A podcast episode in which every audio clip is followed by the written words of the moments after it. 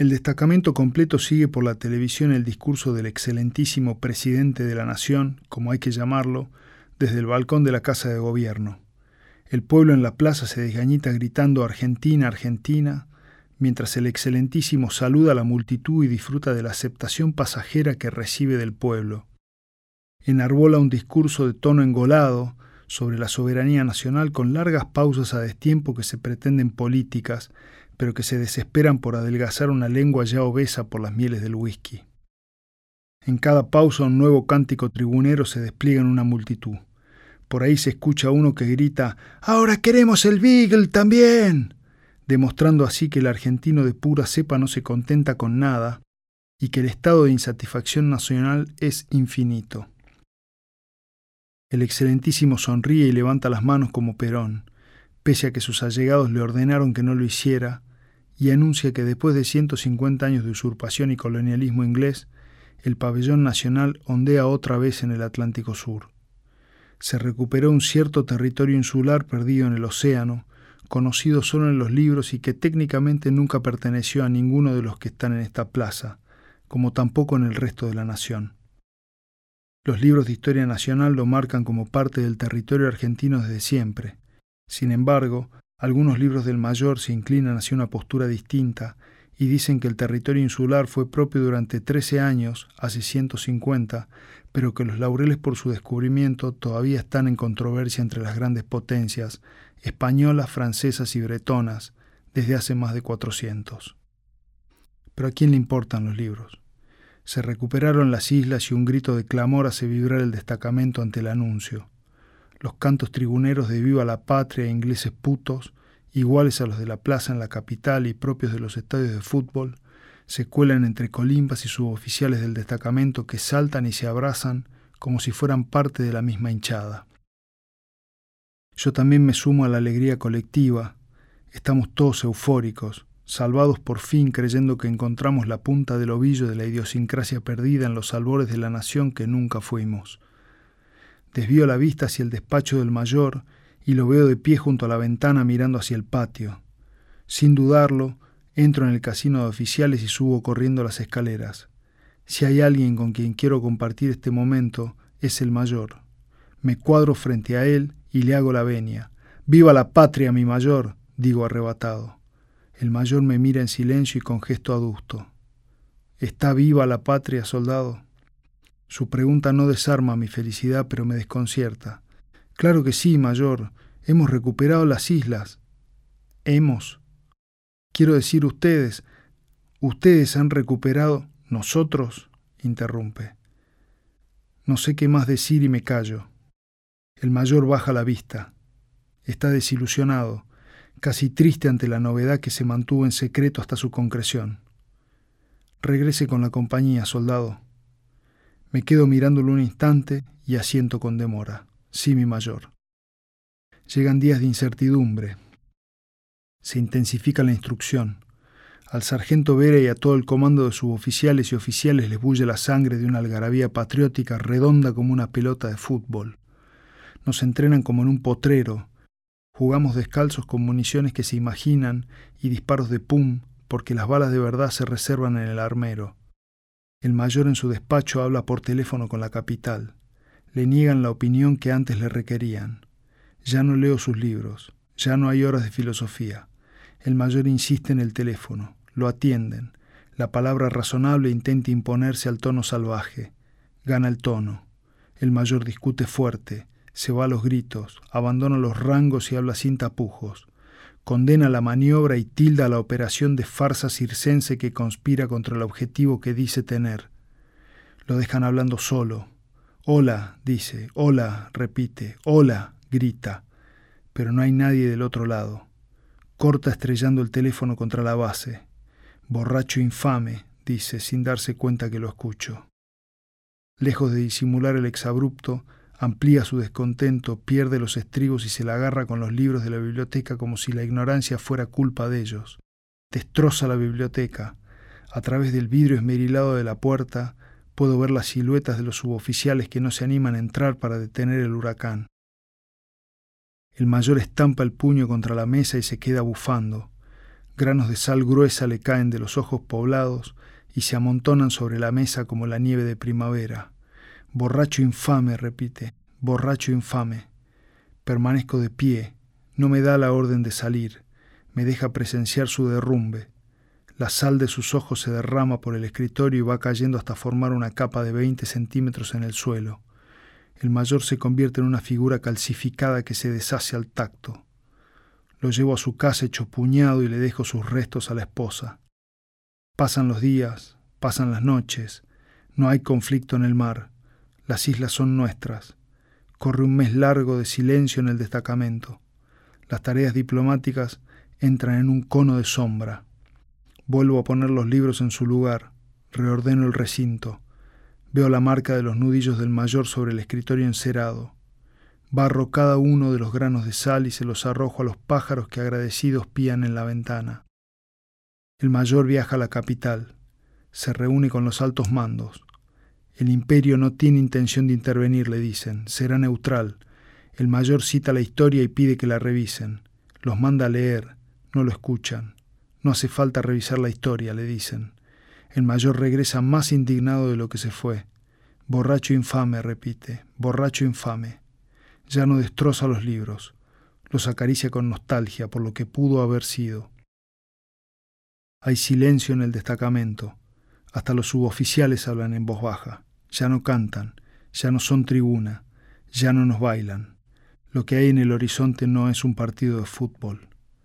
Lo que hay en el horizonte es rojo y tiene púas en las alas. Un dragón vuela desde el antiguo continente.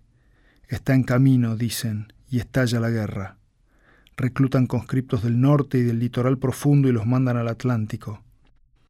Mayor, ¿por qué del norte? pregunto. ¿Por qué no nos mandan a nosotros que estamos acostumbrados al frío? pregunto. El mayor ensaya una respuesta que se pretende militar, pero se queda a mitad de camino y se sincera. Hace menos ruido un muerto del norte que uno de la capital, dice. Los del norte y los del litoral no le hacen juicios a la patria. Los del norte y los del litoral son pobres, soldado y los pobres no se quejan, dice. Pienso en el negro Silly y en mis amigos tucumanos. Estarán ya sintiendo pingüinos en el pecho y estepas en los pies. Cuando no los mata el dragón lo hace el agua helada y el barro constante. Cuando no los mata el dragón lo hace el agua helada y el barro constante de las trincheras. Los mata el hambre y el frío y la ternura de un canto patriota que ya no alienta. Ninguna tribuna gana una guerra. La euforia inicial da paso a la desesperanza.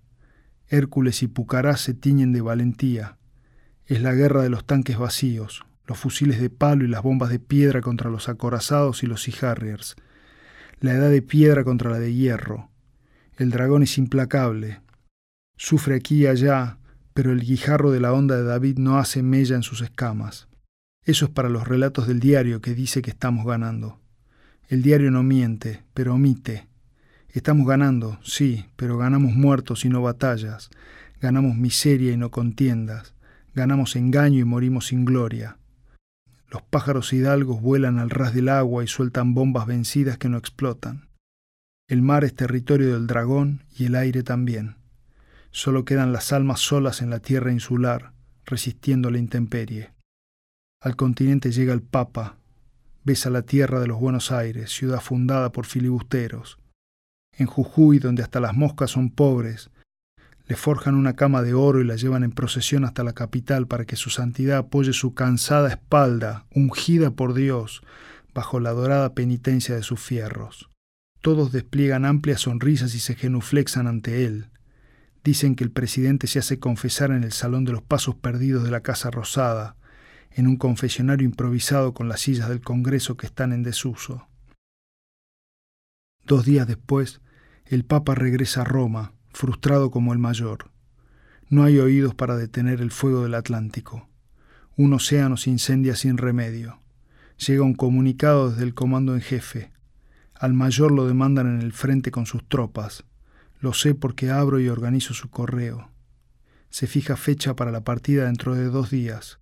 Se informa a los soldados, pero nadie sabe a dónde vamos, salvo yo. En un claro de soledad tomo el teléfono del despacho y alcanzo a llamar al ingeniero a su trabajo. Me llevan, papá, le digo, avisale a la vieja. El gold leaf se le cae de la boca. Agarra el auto y llega como un loco hasta el destacamento. No lo dejan entrar. Lo veo desde la ventana del mayor forcejeando con los guardias. Amenazan con golpearlo y el ingeniero insulta y putea como un carrero desahuciado. Se caga en Dios, en la Virgen, en Perón y en los milicos. Se caga abiertamente en todos y a los gritos, pero no lo dejan entrar. Sube al auto y va hasta un teléfono público. Mete dos monedas y llama a su tío segundo, el teniente coronel tucumano que lo ayudó cuando lo secuestraron y gracias al cual el ingeniero todavía respira. Pepe querido le dice se lo llevan, mañana sale para Comodoro, por favor te lo pido. Es mentira, le dice el teniente coronel, se habrá confundido el chico, quédate tranquilo. El ingeniero corta, saben las tripas que su tío le miente. Viva la patria y la reputa que te parió, dice. Cae la noche en la cuadra. Marioni, que también sabe porque se lo conté, llora en el catre. Fuerza, Marioni, le digo, vamos a pelear por la patria, le digo, pero no mitigo su pavor. Estoy anestesiado de tanta incertidumbre. No duermo tratando de imaginar la guerra. El corazón a veces me late rápido, pero no siento nada, ni los espíritus del pinar me visitan. Amanece el día de la partida. Nos forman en fila junto a una hilera de camiones militares que esperan a lo largo de la entrada. Las armas y los pertrechos se cargan en el primero. A nosotros nos cargan atrás. Subimos en grupos. El camión se amontona de cabezas rapadas. Somos todos verdes, todos iguales, todos ladrillos en una pared de moho. El sargento Vera sube con nosotros. El mayor grita la orden de partir. El camión se pone en marcha y traspone la entrada del destacamento. Afuera, padres y pueblos se amuchan de desesperación ante la barrera abierta. Tratan de disimular el terror en las banderas que ondean animando a la tropa que parte. El rumor está esparcido y saben de oídas que nos llevan al sur. Entre la gente distingo a la doctora, aferrada a la mano de mis hermanas y al ingeniero a su lado. Están llorando y dicen chau con la mano, al montón, sin verme, por las dudas de que yo sí pueda verlos. Y yo lo veo, me hago lugar entre los colimbas y saco la cabeza por la ventana. ¡Papá! grito. El ingeniero y la doctora distinguen mi grito entre los conscriptos. ¡Chao vieja! ¡Viva la patria! grito dándome ánimo. El rostro de mi mamá se desarma en una sonrisa frágil y agita la mano. La sonrisa se le hace lágrima y las fuerzas le fallan. Cae de rodillas y se tapa la mano con la boca. El ingeniero no se resigna a la despedida y corre al lado del camión. Varios padres lo siguen, corren desesperados por una mirada más de esas caras a las que vieron nacer, esas caras llenas de puré de zapallo a las que criaron. El ingeniero se sostiene las lapiceras en el bolsillo de la camisa a cuadros que se le caen. No puede hablar, pero mientras corre lo escucho gritar que sea fuerte, que pelee con ganas, que no le afloje la rienda al potro, que ahí me deja los discos por si se muere y yo no volví todavía. El ingeniero corre a todo lo que le permiten los dos atados diarios de Goldie. ¡Metele, chango! alcanza a gritar antes de quedarse sin aire. ¡Metele, changuito, eh! ¡Sin miedo, hijito! ¡Sin miedo, carajo! Corre hasta que la hilera de camiones se aleja por la ruta. El ingeniero se detiene y se abraza con otro, y ese se abraza con otro, y con otro, y juntos forman un solo estrujón de padres desorientados de culpa y confundidos ante una certeza inevitable. Ya no somos sus hijos, somos hijos de la patria, somos soldados. La patria reclamó su potestad sobre nosotros y nada puede hacerse. El ingeniero levanta el puño apretado en el aire como un último adiós y sin dejar de mirar la larga fila de camiones, me ve desaparecer.